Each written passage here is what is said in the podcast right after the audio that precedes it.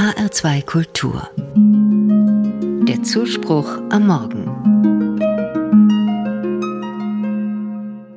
Im Urlaub habe ich zum ersten Mal Pelikane in freier Wildbahn gesehen.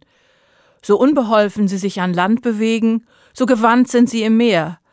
Und wenn sie übers Wasser laufen, um Schwung zum Fliegen aufzunehmen, ist das schon ein imposanter Anblick. Bei manchen Pelikanarten verfärbt sich außerdem das Brustgefieder rötlich, wenn sie ihre Jungen aufziehen. Vielleicht war das ein Grund für die Legende, dass sich der Pelikan angeblich selbst die Brust öffnet, um die Nachkommenschaft mit seinem eigenen Blut zu füttern, wenn es keine andere Nahrung gibt. Man dachte, er würde sich sozusagen selbst verzehren, um das Überleben der Art zu sichern. Biologen schütteln deswegen natürlich den Kopf, weil das absoluter Unsinn ist. Aber Legenden sind nun einmal hartnäckig. Und so ist der Pelikan irgendwann zum Inbegriff der Nächstenliebe und im Christentum zum Symbol für Jesus geworden, weil er auch mit seinem Blut dafür eingestanden ist. Liebe deinen Nächsten wie dich selbst. In der Bibel ist viel von Nächstenliebe die Rede.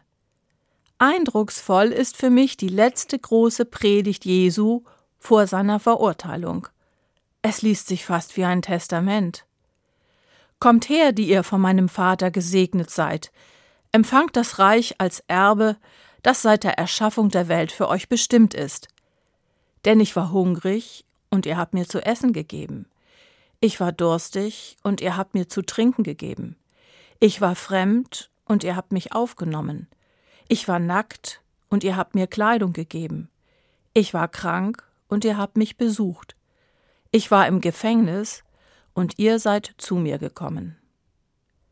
Als ich die Stelle wieder einmal gelesen habe, ist mir etwas besonders aufgefallen.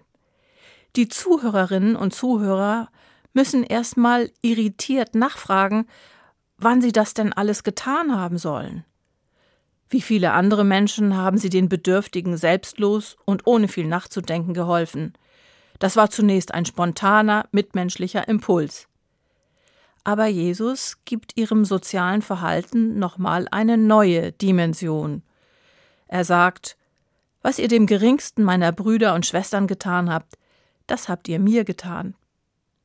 Nächstenliebe ist gleichzeitig auch Liebe zu Jesus und Liebe zu Gott. Wenn ich dem anderen Menschen Gutes tue, tue ich es im selben Moment auch für Gott. Und trotzdem muss ich diese Nächstenliebe nicht vollkommen aufopfern. Es geht in der Bibel und bei Jesus auch um die Liebe zu sich. Gott sei Dank muss sich niemand selbst beschädigen, wie der Pelikan in der Legende. Liebe deinen Nächsten wie dich selbst, heißt es schon im Alten Testament. Das wichtigste biblische Gebot sagt mir, ich darf und soll auch für mich selbst erst einmal sorgen und so gestärkt auf andere zugehen. Das ist auch nicht egoistisch. Wenn ich spüre, was mir gut tut, dann kann ich das auch anderen gönnen, wenn ich mich in sie hineinversetze. Selbstliebe gibt mir den nötigen Schwung für die Liebe zu anderen Menschen.